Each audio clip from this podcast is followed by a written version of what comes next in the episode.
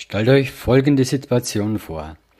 Ihr arbeitet in einer Firma und ihr bekommt mitgeteilt, dass euch gekündigt wird. Für euch bricht eine Welt zusammen. Eine Person geht heim und bringt sich am nächsten Tag um. Die andere Person geht heim und ruft alle möglichen Menschen an, um Geld zu generieren, um einen Teil dieser Firma, die aufgelöst werden soll, aufzukaufen, neu zu strukturieren, in eigener Rische zu übernehmen und neu zu starten. Zwei Menschen, die komplett unterschiedlich reagieren auf eine herausfordernde Situation, auf eine Lebenskrise. Die Frage ist, wieso reagiert eine Person so und bringt sich um und die andere geht voller Kraft und Energie nach vorne und versucht das Beste daraus zu machen. Das ist das Thema, um was es heute geht, gewaltfreie Kommunikation und Resilienz. Dazu heute das Interview mit Dr. Caroline Bitschnau aus Österreich. Und ich freue mich riesig, mit dir darüber zu sprechen. Ich wünsche euch viel Spaß dabei. Hier ist wieder Peter Schmidt aus Regensburg. Gewaltfreie Kommunikation und Persönlichkeitsentwicklung. Und los geht's.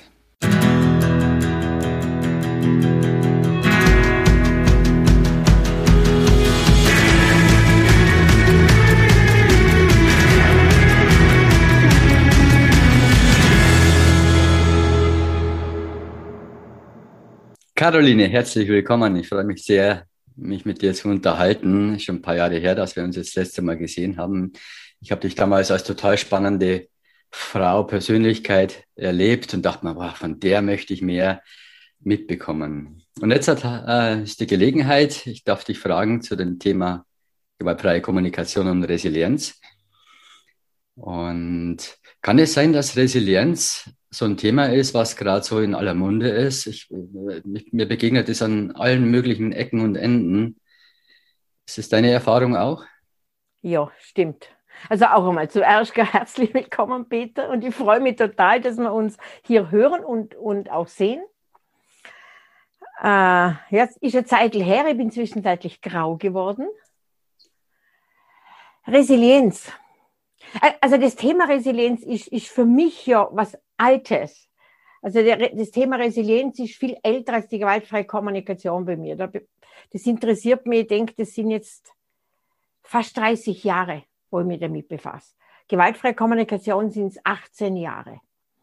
Und ich habe den Eindruck, dass erst jetzt, also nach so vielen Jahren, erst jetzt wird das Thema Resilienz immer bedeutsamer. Also es gibt Ausbildungen, hat es ja früher nicht gegeben. Äh, es ist, wie, du sagst, in aller Munde, in Betrieben, in Kindergärten, an Schulen. Also es wird immer mehr Thema. Es wird, also Gott sei Dank, es wird immer mehr Thema. Ja. Mhm. Und das finde ich gut. Und du hast dich ja beschäftigt damit, mit diesem Thema, bist dann mehr reingestiegen. Was war dein Auslöser, dich damit zu beschäftigen? Also der Auslöser damals, das war sehr ein tragischer Auslöser. Da äh, habe ich noch nichts mit Psychologie und Pädagogik am Hut gehabt. Also ich komme ja aus der Wirtschaft. Ich war damals in der Personalverrechnung. Also ich war viele Jahre meines Lebens Buchhalterin und Personalverrechnerin mit Leidenschaft. Und in meinem Aufgabengebiet Personalverrechnung war ich auch zuständig für die Betreuung von Mitarbeiter, Mitarbeiterinnen. Und dann hat es einen sehr einen tragischen Anlassfall gegeben, war auch dann einer der wichtigsten Gründe, dass ich mein Leben komplett verändert habe. Äh, also Beispiel, in dem Betrieb hat die Geschäftsführung gewechselt. Also der oberste Geschäftsführer, da hat sich, da wollte eine neue Führungsriege. Und jetzt hat es eine Sitzung gegeben bei uns damals an der Hauptstelle. Also es gab 170 Mitarbeiter, Mitarbeiterinnen. Und ich habe mich schon gewundert, denkt mir komisch, ich weiß gar nichts über die Inhalte dieser Sitzung. Alle Leitungs, also alle Führungsmenschen, alle Leitungspersonen äh, waren da. Unter anderem ein Bauleiter, der war für ganz Österreich zuständig, und der Verkaufsleiter von ganz Österreich. Also es war ein internationales Unternehmen. Nach der Sitzung, dieser Verkaufsleiter war aus Kärnten, ich nenne ihn jetzt einfach Adam dass ich nicht den richtigen Namen sage. Und normalerweise ist Adam nach der Sitzung immer zu mir ins Personalbüro gekommen, wir haben noch was getrunken, wir sind gemeinsam essen gegangen und dann ist er gefahren. Und ich sehe, wie Adam, also stürmt aus diesem Sitzungszimmer raus, rennt die Treppe runter, äh, dem gehe schauen, steigt ins Auto und fahrt weg. Und ich denke mir, boah, scheiße, da muss jetzt irgendwas passiert sein.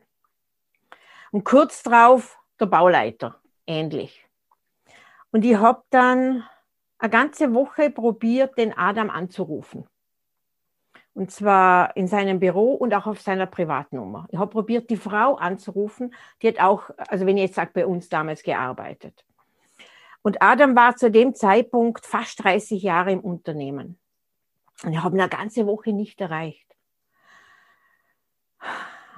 Und erst nach einer Woche, über einer Woche, habe ich dann seine Frau erreicht, hat sie abgenommen.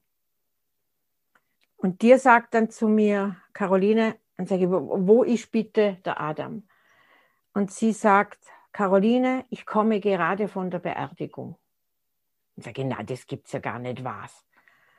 Dann sagt sie, vermutlich hast du es zwischenzeitlich gehört, nach über 30 Jahren, der, die, der neue Geschäftsführer hat ihn als Verkaufsleiter abgesetzt und hat gesagt, er ist in Zukunft nur noch normaler Verkäufer. Es kommt ein junger akademischer Verkaufsleiter.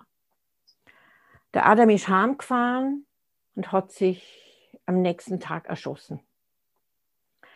Das hat mich so geschockt. Und, die andere Parallele, also ähnlich ist es am Bauleiter gegangen. Gell? Und der Bauleiter ist heimgefahren, alle Leute von Österreich, die auf dem Bauarbeiten angerufen, hat eine große Versammlung einberufen und hat gesagt, Leute, die wollen die Bauabteilung schließen. Das heißt, wir verlieren alle unseren Job. Was können wir tun? Wer geht mit mir mit? Ich brauche Geld. Die haben sich zusammengeschlossen und haben die Bauabteilung von diesem Unternehmen rausgekauft. Und damit haben quasi viele Menschen ihren Job behalten. Also da haben viele den mit einbezahlt. Und diese Bauunternehmen ist dann später besser gelaufen wie je zuvor. Äh, und ich habe gerade kürzlich, das ist jetzt 30 Jahre her, ich habe kürzlich mit dem Kontakt gehabt, ich meine, der ist jetzt auch schon weit über 70, arbeitet immer noch und hat zwischenzeitlich diese Bau, also dieses neue Unternehmen auch weitergegeben.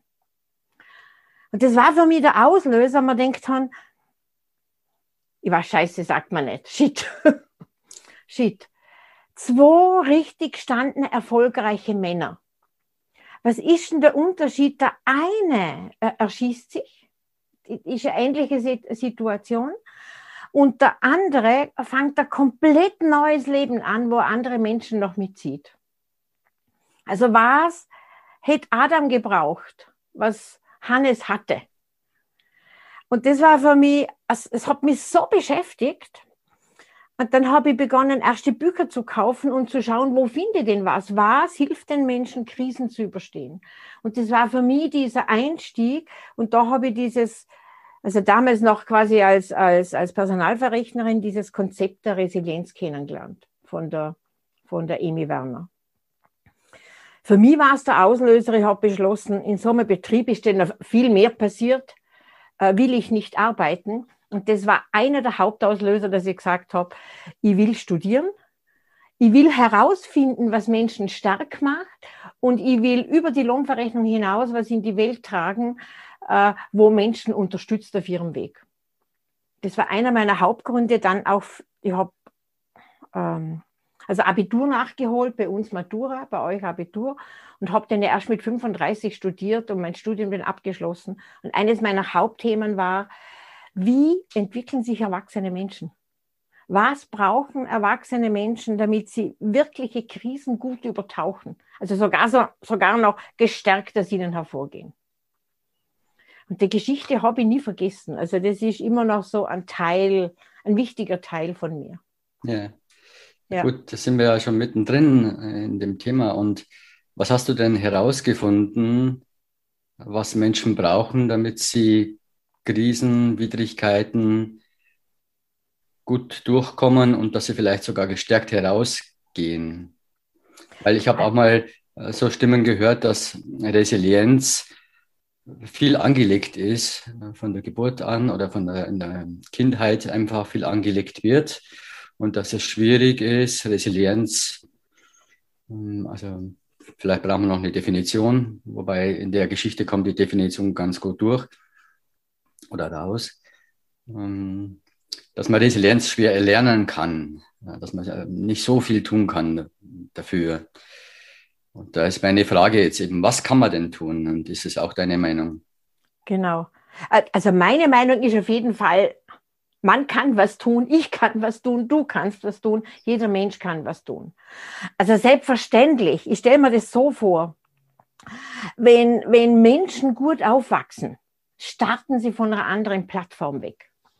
Oder wenn ich so an diese Studie von der Amy Werner und der Ruth Smith denke, ich glaube, das ist so die bekannteste, weil die hat ähm, 1955 schon begonnen und hatte damals herausgefunden, bei, bei Kindern, so eine Risikogruppe, in Armut aufgewachsen oder Eltern oder zu viel Alkohol trinken, wenn, wenn sich da bestimmte Komponenten erfüllen, haben hatte über ein Drittel von diesen Kindern trotzdem eine gute Entwicklung. Also gut heißt, ich bin erwachsen, ich bin selbstständig, ich schaff's, mein Geld zu verdienen, ich habe eine liebevolle Beziehung, also ein erfolgreiches Leben. Nicht unbedingt Erfolg, wir haben alle viel Geld.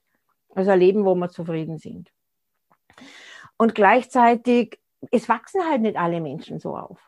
Und jetzt gibt es ein paar Komponenten, wo günstig ist, wo Kinder haben und es gibt Komponenten, wo wir uns selber nachnähren können. Also ich nenne das gern, ich kann mein inneres Kind nachnähren. Das geht.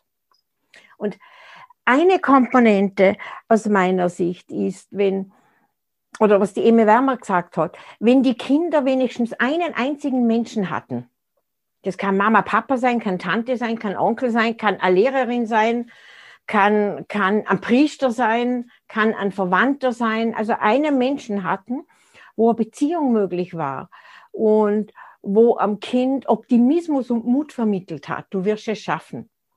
Ein einziger solcher Mensch im, Re im Leben kann reichen. Und das finde ich so wichtig, weil so viele Menschen sagen, meine Eltern.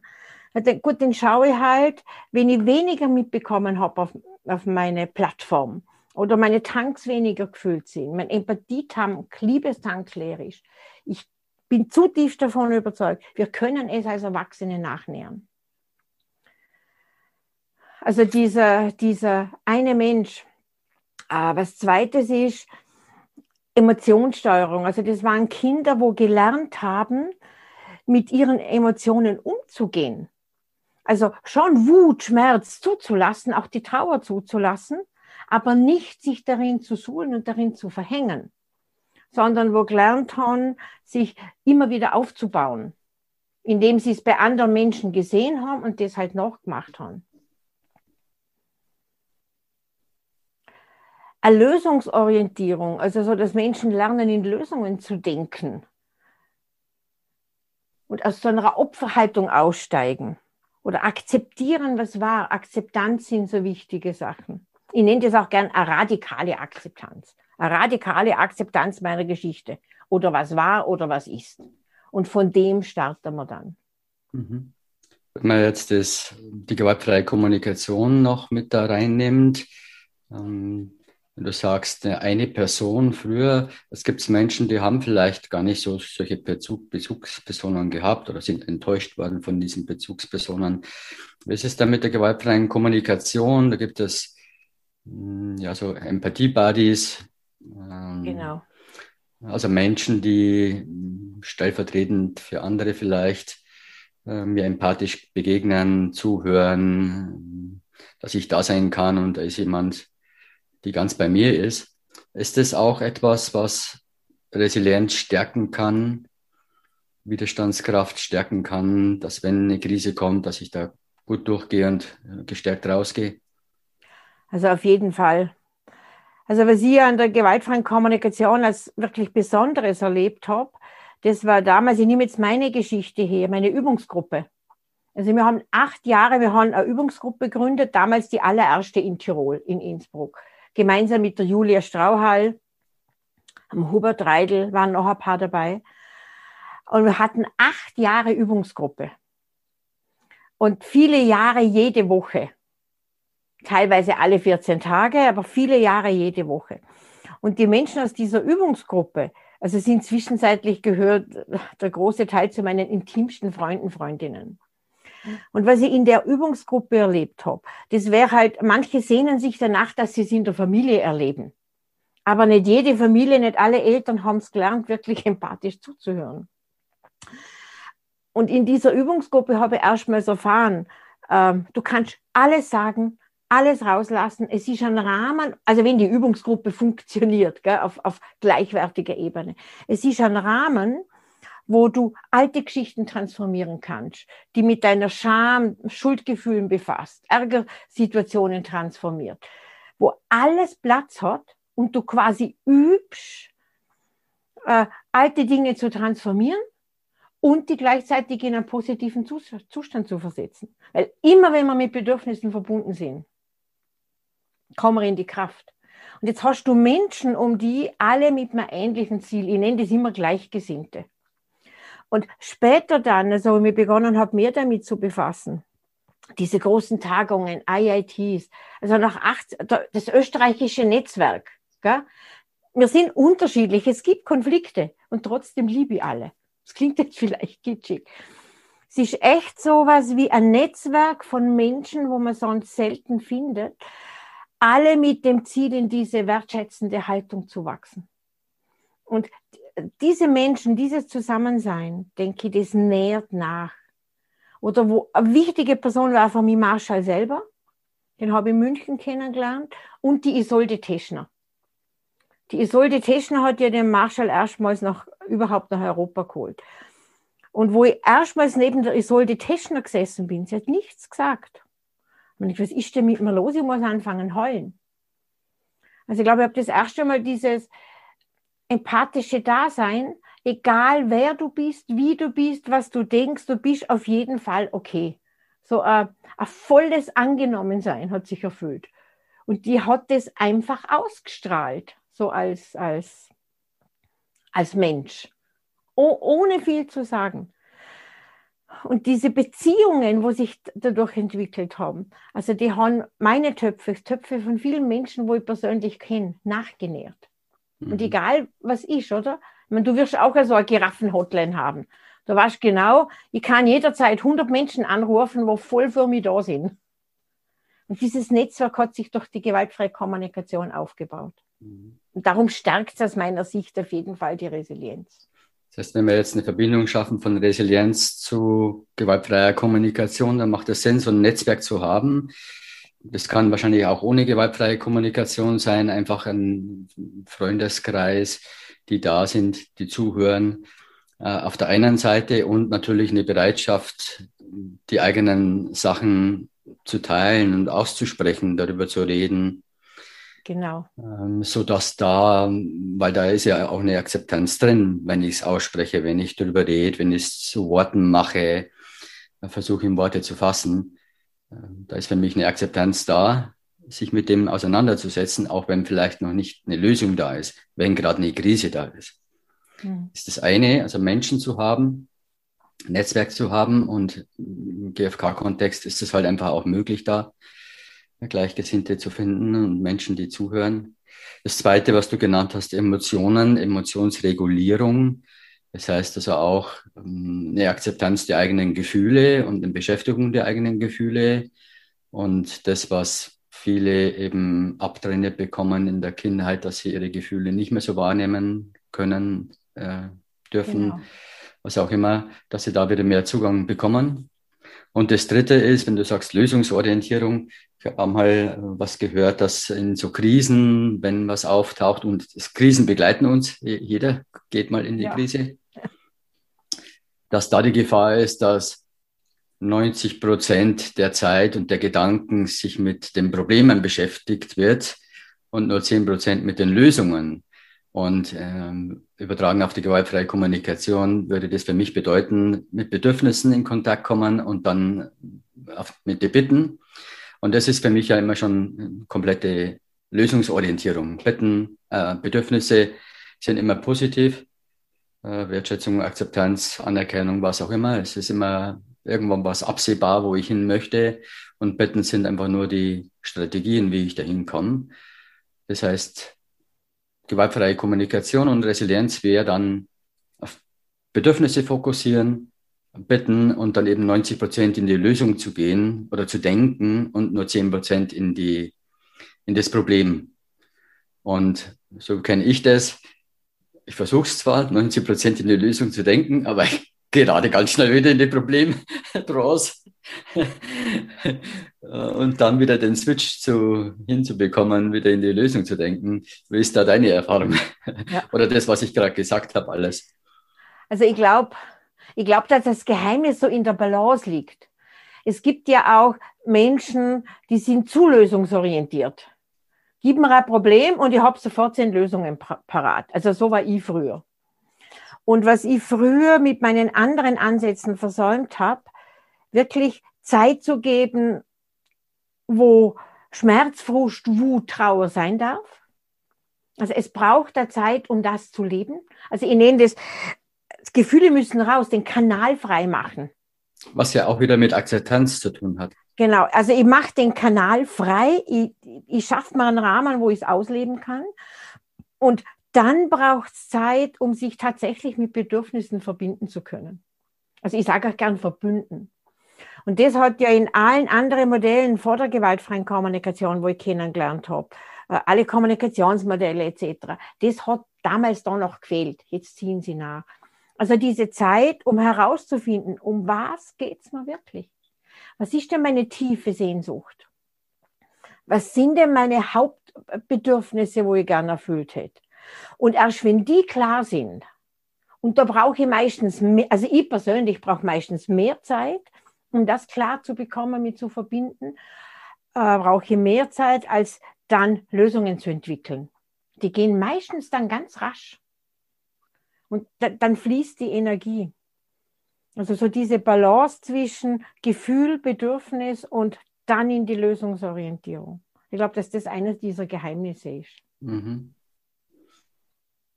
Hast du, also du hast ja dich jetzt, hast du gesagt, ganz lange schon mit Resilienz beschäftigt. Du hast dann 18 Jahre, seit 18 Jahren, glaube ich, beschäftigst du dich mit gewaltfreier Kommunikation ja. ganz intensiv. Ja. Du bist als Trainerin unterwegs, ganz viel. Ja. Ähm, wie ist jetzt deine Erfahrung gewesen, das miteinander zu verknüpfen? Weil du wirst wahrscheinlich auch irgendwelche Krisen gehabt haben, vielleicht äh, in der Zeit, äh, wie man auch, wie immer man auch Krisen ja. definiert oder Frau definiert. Gut, doch. Also, es waren einige große Lebenskrisen. Also ich war ja 21 Jahre verheiratet und durch die Trennung in der Phase habe ich die gewaltfreie Kommunikation kennengelernt.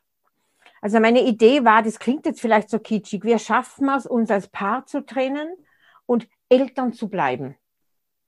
Wir schaffen es wirklich nach so vielen Jahren, gehört er immer noch zu den wichtigen Menschen in meinem Leben. Das ist der Vater äh, von meinem Sohn. Wir schaffen es, uns als Paar zu trennen und trotzdem sowas wie freundschaftliche Strukturen aufrechtzuerhalten. Und in, in der Phase habe ich die gewaltfreie Kommunikation kennengelernt. Und sie hat mir damals irre geholfen, also einmal mit mir in Verbindung zu kommen, empathisch. Und was spannend war, das war mir gar nicht bewusst, zu trauern. Und zwar zu trauern, also diese Trauer zu leben, wenn, wenn so ein Leben, also ein Lebensabschnitt ändert, hört ja viel auf. Und wenn was aufhört, hört gleichzeitig auf die Vision von, von einer lebenslangen Beziehung. Und jetzt habe ich quasi betrauert, weil ich Zukunftsträume begraben habe. Und die gewaltfreie Kommunikation hat mir dann geholfen, also wenn sie in der Resilienz heißt, steuere deine Emotionen. Emotionsmanagement klingt alles so. Ich habe mit Hilfe der gewaltfreien Kommunikation habe ich nochmals anders gelernt, beispielsweise die, aus den Pseudogefühlen, den Opfergefühlen auszusteigen und tatsächlich Zeiten zu finden, wo ich bewusst meine Trauer lebe. Und das braucht Zeit und den Rahmen, wo vielleicht jemand anderen Schmerz bezeugt, um dann wieder mit diesen Bedürfnissen in Verbindung zu kommen. Also das war eine Krise. Und eine zweite große Lebenskrise von mir war der Tod von meiner Enkeltochter mit 18. Darum sage ich, ich bin Trauerspezialistin. Also ich weiß schon, was es bedeutet zu trauern. Und das war für mich so eine wichtige Erfahrung, das ist echt krisenhaft. Und trotzdem war es möglich. Also ich glaube, ohne GFK, keine Ahnung, oder ohne diese Fähigkeit, so bewusst mit meinen Gefühlen umzugehen, keine Ahnung, wie gut ich das überstanden hätte. Und das sind jetzt fast zehn Jahre her. Und das ist auch was Wichtiges. Es gibt eine Trauer, wo nicht vergeht. Und ich habe echt gelernt, diese Trauer bewusst zu leben. Also an bestimmten Tagen, jetzt nach zehn Jahren ist leichter. Also da gibt es halt dann Allerheiligen und Weihnachten und Ostern und Geburtstag, also so Schlüsseltage im Jahr. Und da darf diese Trauer sein, mit Hilfe dieser gewaltfreien Kommunikation. Lernst jetzt quasi, das bewusst zu tun. Den Holz halt 20 Minuten und dann ist wieder gut. Und was ich dadurch noch gelernt habe, durch diese vielen Dankbarkeitsübungen, wenn dann durch so einen Schmerz durch bist. Also wenn ich heute äh, an die Isabella denke, kommt nicht sofort die Trauer, sondern dann kommt der Freude. Also sowas wie eine Freude, sie gehabt zu haben. So habe ich auch beim, bei ein paar traumatischen Erlebnissen. Wenn ich jetzt an ein traumatisches Erlebnis denke, äh, komme ich sofort in Strahlen. Also eine Fehlgeburt. Früher hätte ich gleich kalt die Trauer hat einen Platz und die Freude, es gehabt zu haben, weil ich daran gereift bin und was daraus gelernt habe. Und diese Übungen aus der Resilienz, also so Gefühle steuern, gibt es viele kleine Übungen dazu. Also wo du ja wir, genauso in der GfK, wo du übst, diese Verhaltensweisen.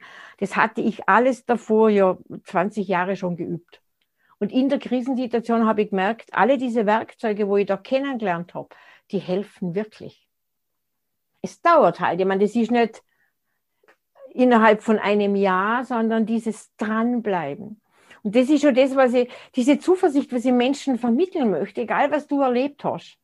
Es ist möglich, Schmerz auszuleben, zu transformieren, zu parken, bewusst zu leben und gleichzeitig doch in eine unglaubliche Lebensfreude zu kommen. Was kann den Menschen unterstützen? Also mein Zuhörende, da gibt es jetzt welche, die sind vielleicht in Krisen, manche sind in keinen Krisen und denen geht es gut und gleichzeitig rein aus Prävention sich damit zu beschäftigen, weil irgendwann kommt ja irgend, irgendetwas, was uns nicht gefällt. Es kann eine größere oder kleinere Geschichte sein.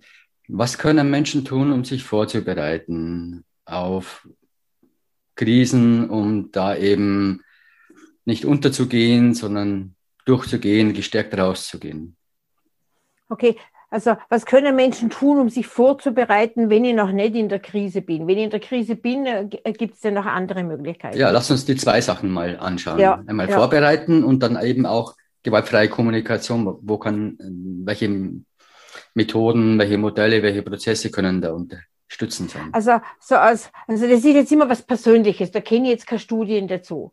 So aus meiner Sicht, auch meiner Erfahrung oder die Menschen, wo ich seit 25 Jahren, wo ich Menschen begleite, eine Vorbereitung oder eine Form der Vorbereitung ist tatsächlich aus meiner Sicht einmal alte Sachen aufarbeiten. Und zwar nicht, wenn du eine Krise hast, sondern wenn es dir gut geht in deinem Leben, wenn du stabil bist, dann schau mal, das ist so meine Idee, denke zurück. Wo gibt es eine Situation oder an Menschen, wenn du an das denkst und es schwächt dich jetzt?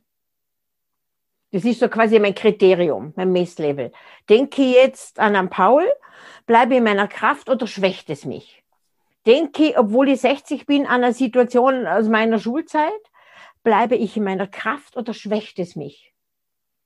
Und sobald mir in der Gegenwart was schwächt, obwohl mein Leben gut verläuft, ist das ein Zeichen, okay, äh, wahrscheinlich kann ich an dieser Situation rückblickend noch was tun.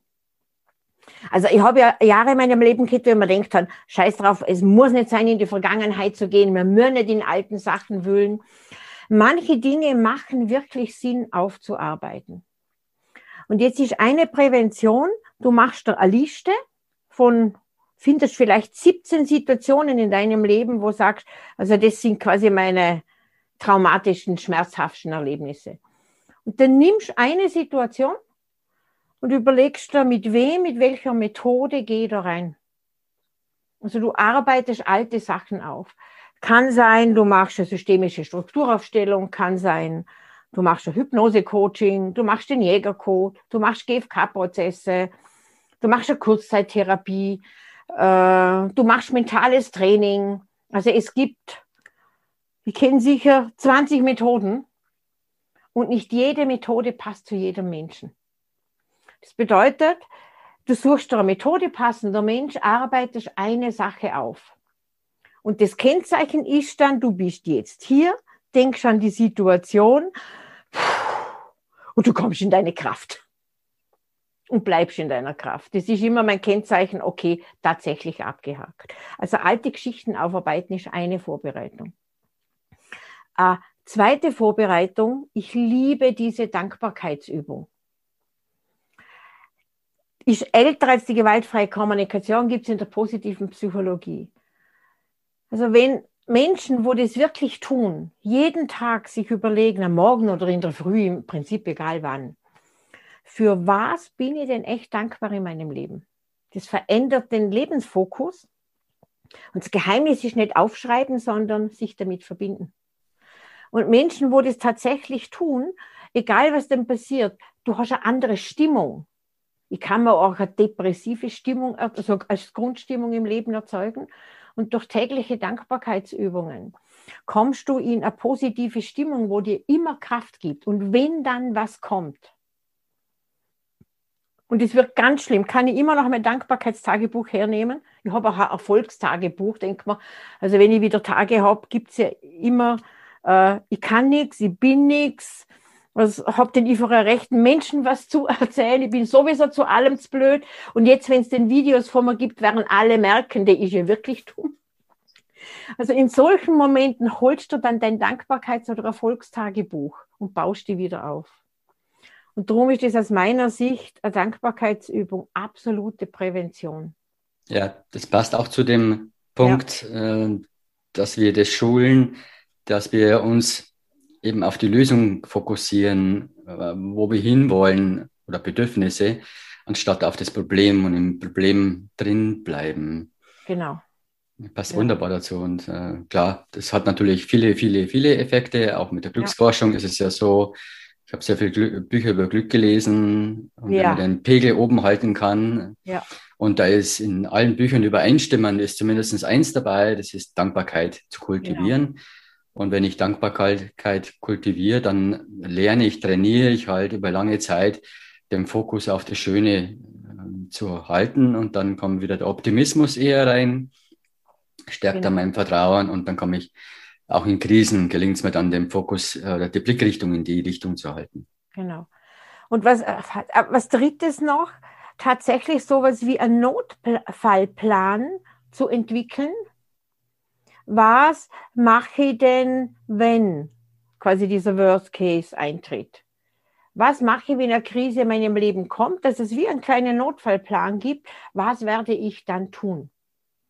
Was werde ich selbst tun und, we, um, und wen werde ich um Unterstützung bitten? Mhm. Wen werde ich um Unterstützung bitten und in welcher Form? Und da haben wir ja unsere Giraffen-Hotline. Ja. Da ist auch meine Frage. Also ich äh, kann mich auch an eine, eine Krise erinnern, wo ich gemerkt habe, ähm, ja, ich bin als GFK-Trainer unterwegs, habe äh, viel Erfahrung und ich weiß, dass es Sinn macht, wenn die Phase der Akzeptanz schon mal da ist, dass ich akzeptiere, ich bin gerade in einer Krise, es ist gerade ein Lebens Lebensthema.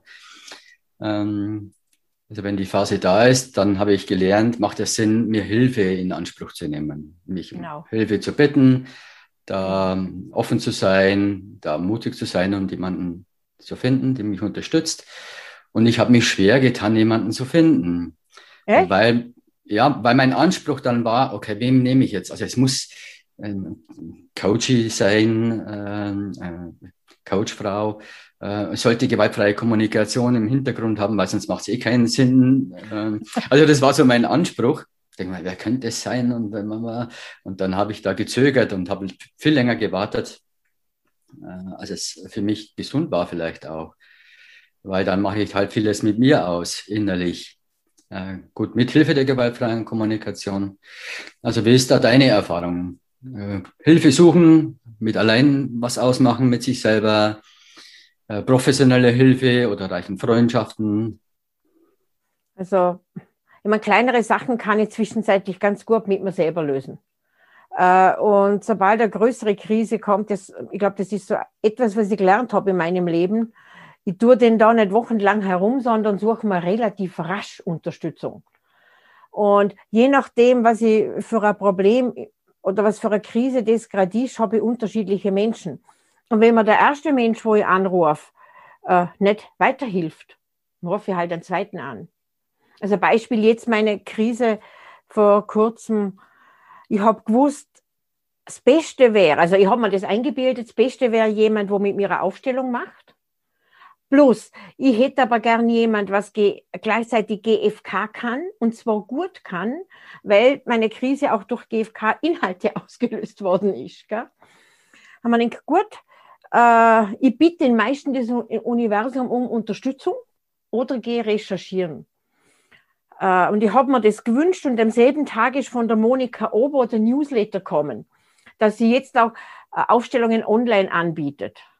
Und dann habe ich am selben Tag noch um einen Termin gefragt. Und jetzt hat eine Aufstellung nicht gereicht, sondern ich habe zwei braucht. Gleichzeitig bin ich zu einer Kinesiologin und habe diese Kinesiologin gebeten, mich durchzutesten und bin draufgekommen, es gibt in mir einen Glaubenssatz, und dieser, äh, einen uralten Teil mit meinem Glaubenssatz, wo es verhindert, dass ich weitergehe. Und dann habe ich halt noch eine Glaubenssatzarbeit dran gehängt. Und bei, je nachdem, was ich brauche, also Glaubenssätze würde ich dann, fällt mir spontan die Agnieszka ein, Agnieszka Pitlika, auch GFK-Trainerin.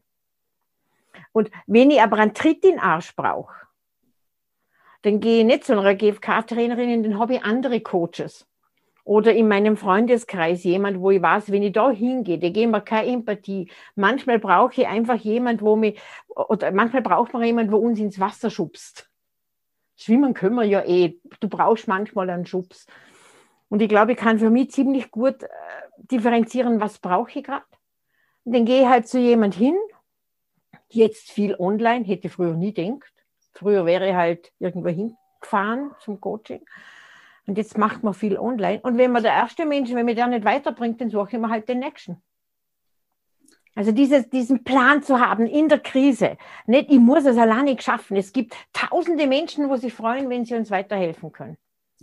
Das ist etwas, was ich äh, erlebe, was ich auch feiere. Also das äh, begeistert mich, dass ich viele Menschen erlebe, die irgendwo in der Krise stecken, da wo irgendwas aufbricht, Freundschaft, äh, im Freundeskreis auch, die inzwischen ganz schnell sich Hilfe holen äh, oder eine Therapie anfangen oder so Kurzzeittherapien ja. und darüber sprechen und das in der Öffentlichkeit äh, teilen.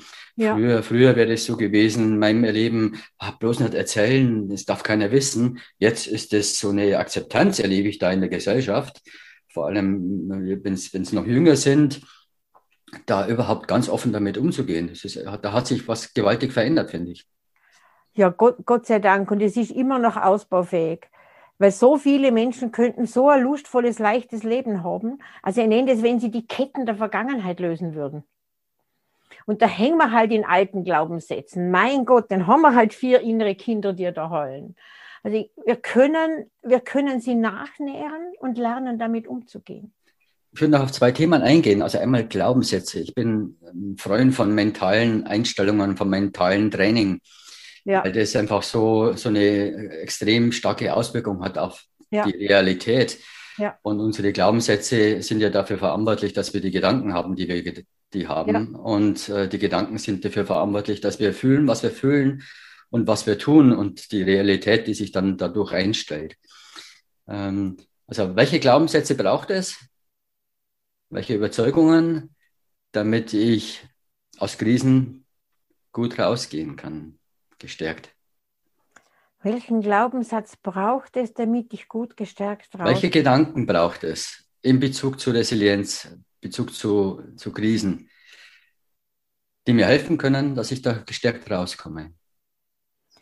Also ich glaube, was sicher unterstützend ist, ist dieser Glaube, egal was auf mich zukommt, ich werde damit umgehen können. Das Urvertrauen. Dieses, so. dieses Urvertrauen stärken. Was nicht heißen muss, ich kann immer alleine damit umgehen. Also ich glaube, egal was auf mich zukommt, kommt, ich werde damit umgehen können. Und wenn, das, wenn der Schmerz noch so groß ist, ich werde dies, diesen Schmerz handeln können. Ich werde die Herausforderung handeln können. Und vielleicht der Glaubenssatz, ich werde immer Menschen finden, die mich unterstützen. Vielleicht nicht die, was ich im Kopf habe. Manchmal unterstützen dir plötzlich ganz andere Menschen. Also in der Krise sind manchmal ganz andere Menschen da, manchmal ganz neue Fremde, manchmal alte, wo nie denkt hast und die, wo halt gehofft hast, die unterstützen, die, die, die schaffen es nicht. Also dieser Glaube, es wird immer Menschen geben, die mich unterstützen werden. Ich werde Menschen, ich werde genau die richtigen Menschen finden. Und ich werde immer wieder die Kraft haben, aufzustehen. Ich glaube, dass das so diese Glaubenssätze sind, was auf jeden Fall unterstützen. Ja. Mhm. Also magst du noch was hören zu den, zu den Glaubenssätzen, was für mich da ein Durchbruch war? Gerne, sehr gerne, ja.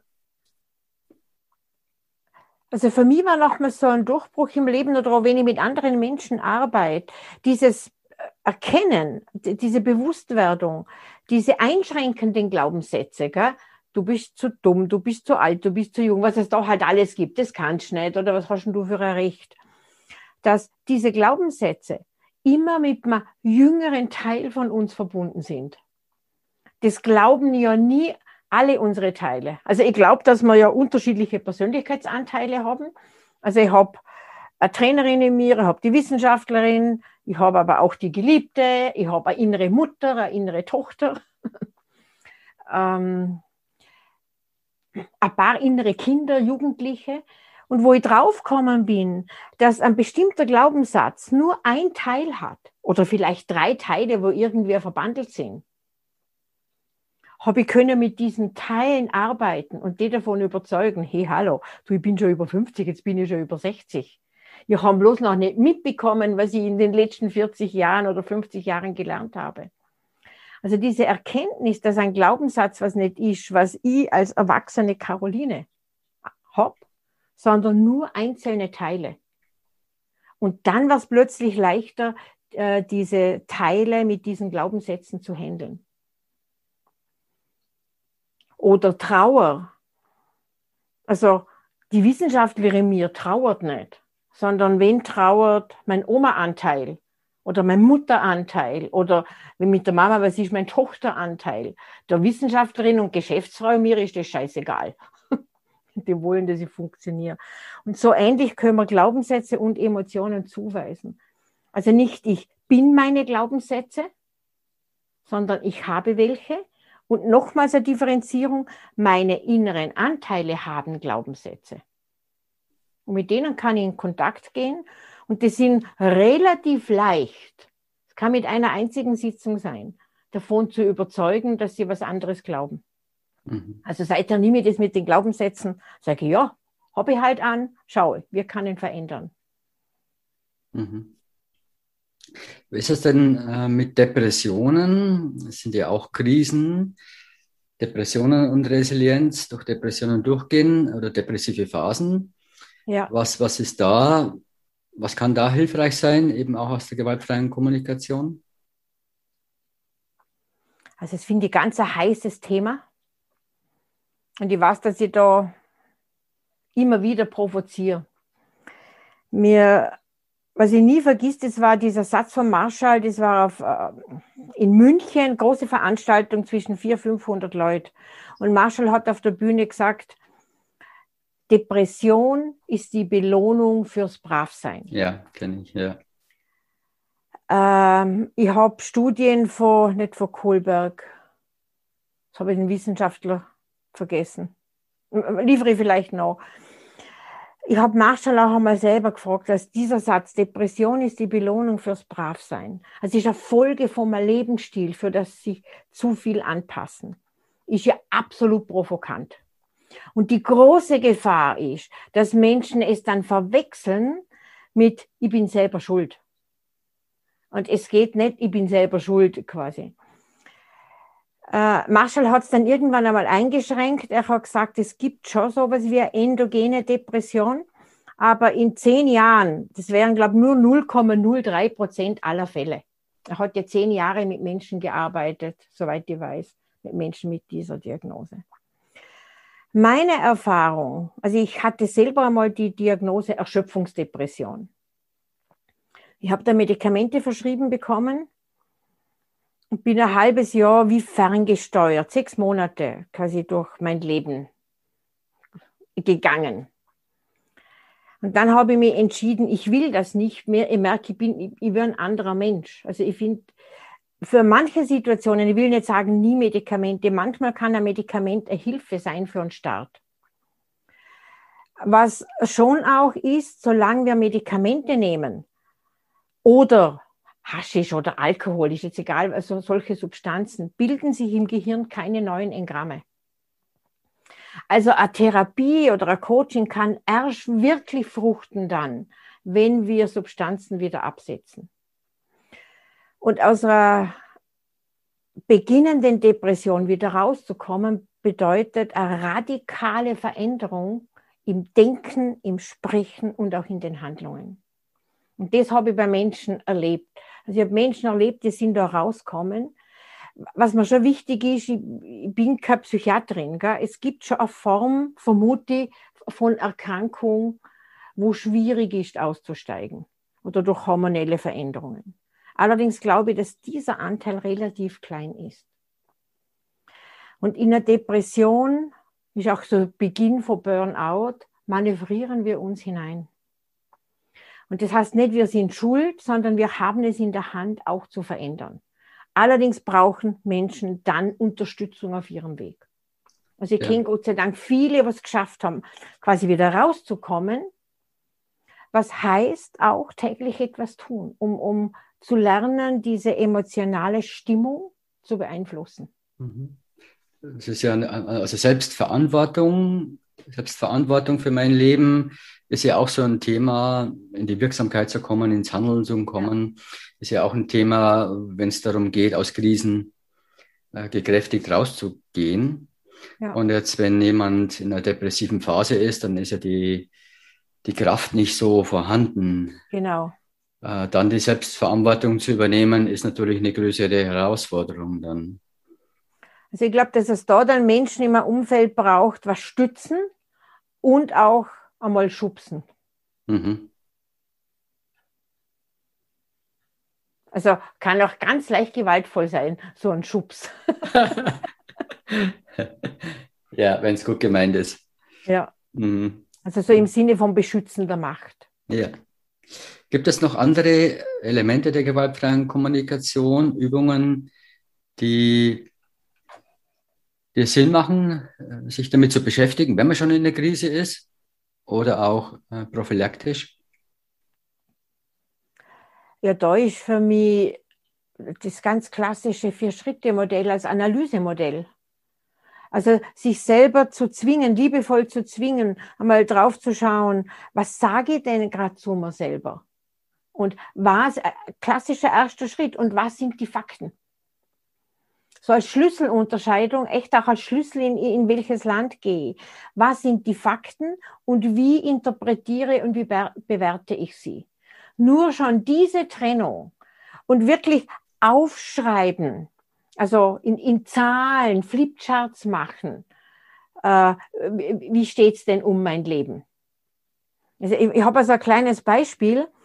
Ich habe eine Frau, die war im GFK-Lehrgang, also hat diesen 16 Tage Basislehrgang gemacht und hat gesagt, das ist einfach fertig, weil ähm, sie, sie, hat irgendeinen öffentlichen Vortrag und wenn sie da versagt, gell, dann wird sie niemand mehr lieben. Und das war so stark in ihrem Kopf. Also das, ähm, sie hat gesagt, sie, sie, sie da steigt's nicht aus.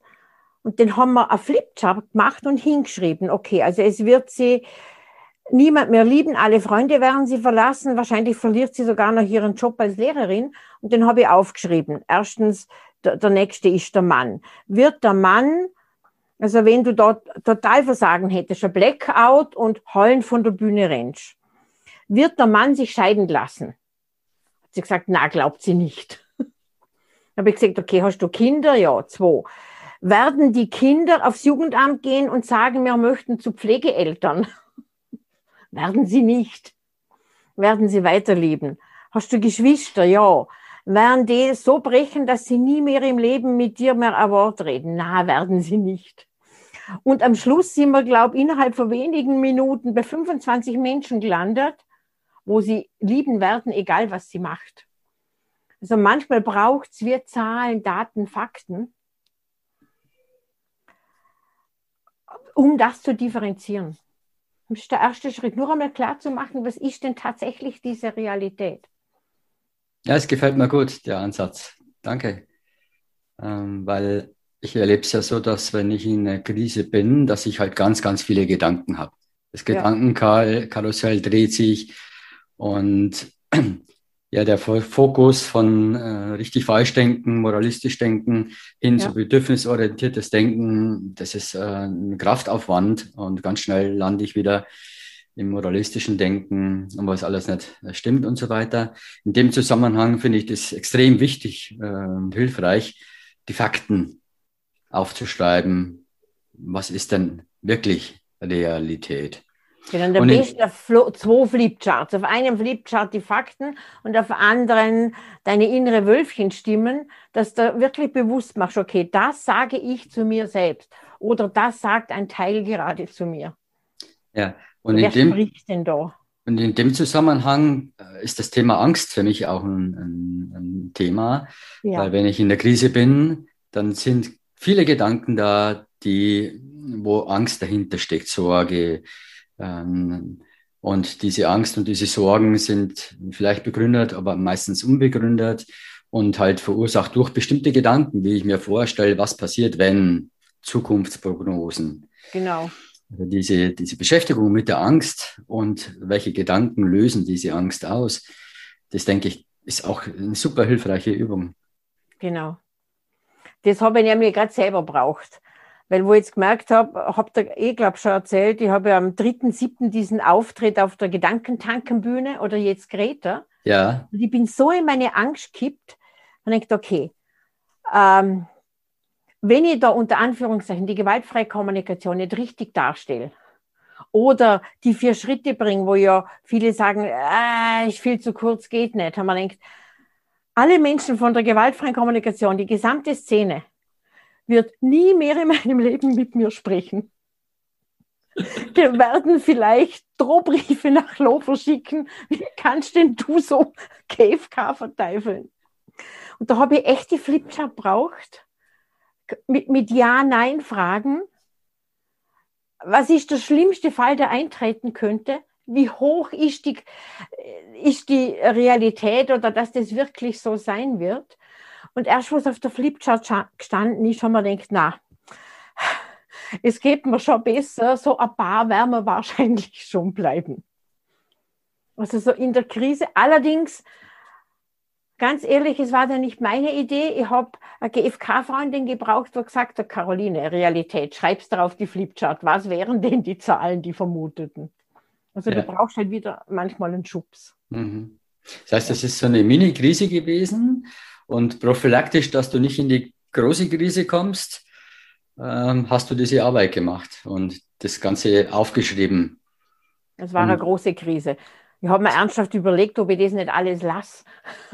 Ah, okay. nicht sein lassen. Also für mich war es eine, große, eine innere große Krise. Mhm. Ja. Also das äh, auf jeden Fall extrem hilfreich. Zwei Seiten, DIN A4 Seiten oder ja. zwei Flipcharts, aufschreiben, die Gedanken, ja und was ist die Realität. Ja. Um dann wieder ja, so etwas in die Mitte zu kommen, in die Balance zu kommen. Ja, genau, und wieder dahin zu kommen, was ich meine, ist, wieso mache ich das? Also auch wieder mit dem Bedürfnis verbinden. Mhm. Also dieser Sehnsucht, etwas bewegen können. Diese Sehnsucht, die möchte etwas beitragen, dass die Welt besser wird. Und aus meiner Idee heraus ist halt gewaltfreie Kommunikation eine Haltung und gleichzeitig ein Werkzeug, wo Menschen darin unterstützt. Mhm. Plus, es muss nicht perfekt sein. Ja. Also. Wunderbar. Dann kommen wir schon langsam zum Ende. Ähm, gibt es denn grundsätzlich jetzt, äh, es hören immer wieder Teilnehmerinnen zu, die, die erst angefangen haben mit gewaltfreier Kommunikation? Hast du Empfehlungen, Tipps für Menschen, die jetzt erst eingestiegen sind in Bezug zu gewaltfreier Kommunikation und auch vielleicht in Kombination mit Resilienz? Also wenn jemand gerade einsteigt, einfach dranbleiben. Es war für mich damals so, als ob ich eine neue Sprache gelernt hätte. Also Bedürfnisvokabular. Du lernst quasi wie Vokabeln, obwohl alles Deutsch ist. Gefühle ausdrücken ist ein Vokabular. Und so dieses Bewusstsein zu haben, auch vier Schritte ist eine neue Sprachstruktur. Es, es, wir lernen es halt nicht innerhalb von drei Tagen oder auch drei Monaten. Damit es Gewohnheit ist, also quasi irgendwann später auf den Knopfdruck passiert, braucht es einfach Übung. Und ein Tipp ist sicher, such dir Gleichgesinnte, such dir Wegbegleiter, Wegbegleiterinnen, die mit dir unterwegs sind. Also sobald wir Gleichgesinnte um uns haben, äh, ob jetzt das Übungsgruppen sind oder Dreamteam, Erfolgsteam, egal wie man das Ding nennt, Peer Groups, äh, stärken wir uns gegenseitig, können uns gegenseitig empathisch zuhören und dann geht es relativ rasch. Dann geht es relativ rasch. Dann, jetzt bist du 18 Jahre, hast du dich damit beschäftigt jetzt, äh, machst es sehr intensiv, weil du es ja auch weitergibst. Ich würde gerne von, von deinen Erfahrungen einfach äh, teilhaben, was abhaben. Was ist dann deine, so deine Essenz oder so deine Erkenntnis, wenn du jetzt da, wo wir uns unterhalten, zurückblickst und sagst, oh, den Weg bin ich gegangen, 18 Jahre Beschäftigung mit der gewaltfreien Kommunikation, sehr intensiv. Und diese Erkenntnisse habe ich gehabt. Gibt es da etwas, wo du sagst, wenn ich zurückblicke, das würde ich gern teilen und mitgeben? Muss ich gerade kurz nachdenken. Also, was für mich wirklich wichtig ist und was eine große Erkenntnis war, dass es einen Riesenunterschied macht. Spreche Bedürfniswort aus oder bin ich tatsächlich damit verbunden? Also ich glaube, das große Geheimnis ist so der dritte Schritt, zu schaffen, sich mit den Bedürfnissen, also ich, ich, die sind bei mir alle im Unterbauch, darum mache ich den meistens mit der Hand, so dieses Zeigen von oben nach unten, sich wirklich mit den Bedürfnissen verbinden zu können.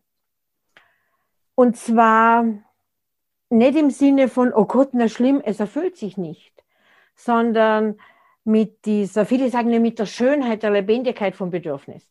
Ich nenne es gern mit der Kraft vom Bedürfnis, weil das ist denn so die Erfahrung, wie ich verbünde mich mit Freiraum, Wirksamkeit, so ein tiefes Durchatmen und die Haltung, boah, das will ich das möchte ich gern, das möchte ich in meinem Leben umsetzen. Also so eine tiefe Verbindung mit der Kraft und der Sehnsucht. Und dann kommen die Ideen. Und dann haben wir die Kraft, auch die Krise zu durchstehen.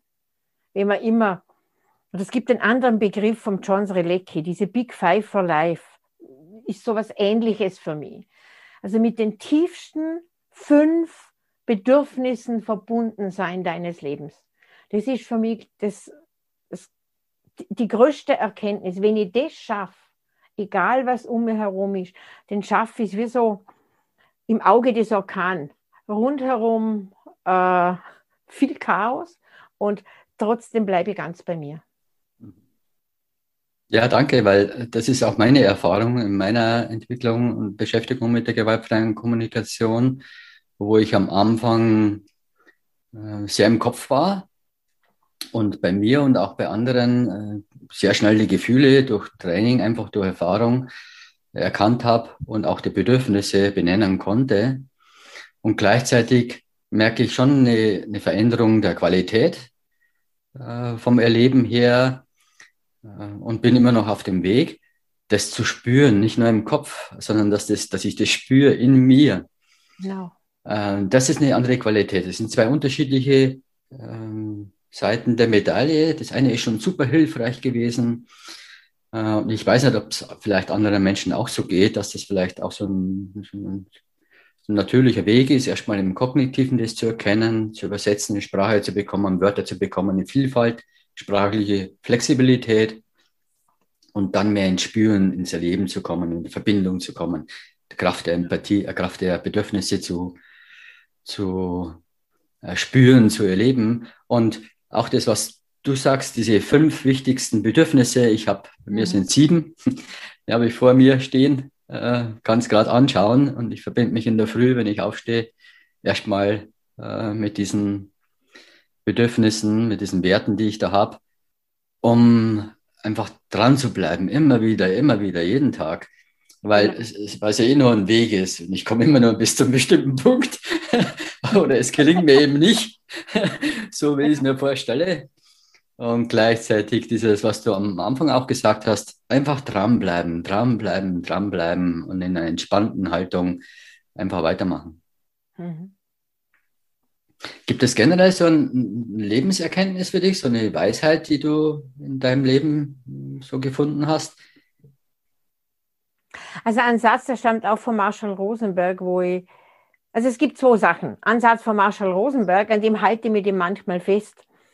Alles, was es wert ist, getan zu werden, ist es auch wert, unperfekt getan zu werden. Das motiviert mich immer wieder. Ja. Und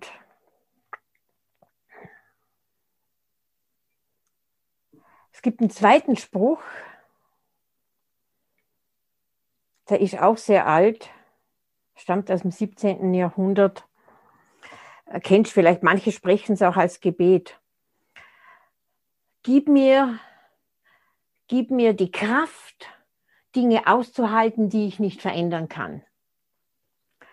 Gib mir den Mut, Dinge zu verändern, die ich verändern kann. Und gib mir die Weisheit, das eine vom anderen zu unterscheiden. Mhm. Das ist für mich ein Spruch, der mich seit 40 Jahren begleitet. Ja, den finde ich auch extrem kraftvoll. Ich glaube, das nennt sich Gelassenheitsgebet. Ja. Heißt es. Ich glaube, Friedrich Oettinger habe ich recherchiert einmal mit Wurzeln oder mit, mit als, als Quelle. Aber da gibt es unterschiedliche Quellenangaben. Mhm. Letzte Frage, Caroline. Wo stehst du in zehn Jahren? Wo stehe ich in zehn Jahren?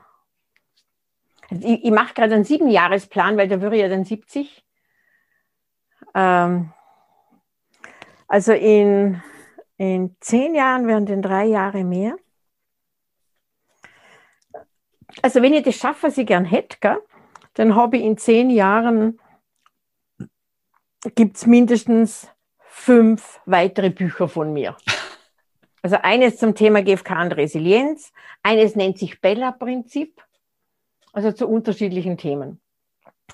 Dann habe ich in zehn Jahren äh, arbeite dann immer noch und habe ein Team um mich, wo wir gemeinsam, so, so wie ein großen Netz, also immer in Verbindung, denke ich, mit der gewaltfreien Kommunikation, große Events veranstalten, Seminare veranstalten.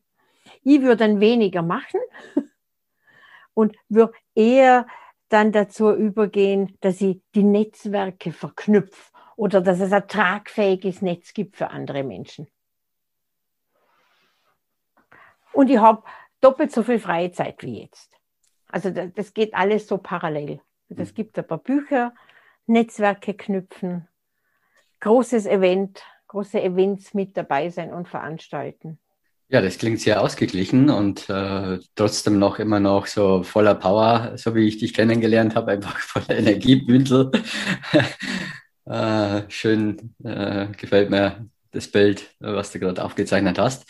Dann sind wir am Ende. Ich freue mich sehr, sehr, sehr, wenn du wirklich als Keynote-Sprecherin bei Gedankentanken ist ja wirklich das Riesenformat in Deutschland, das bekannteste überhaupt, äh, dann auf YouTube zu sehen bist. Ähm, Stefan Friedrich, eben der, ähm, wie heißt der, Gün Gunther, der Schweinehund. Äh, ja, Günther, der innere Schweinehund und so weiter, die ganzen Bücher, die er da geschrieben hat. Und der ist ja wirklich äh, ein, ein, ein Macher in Deutschland.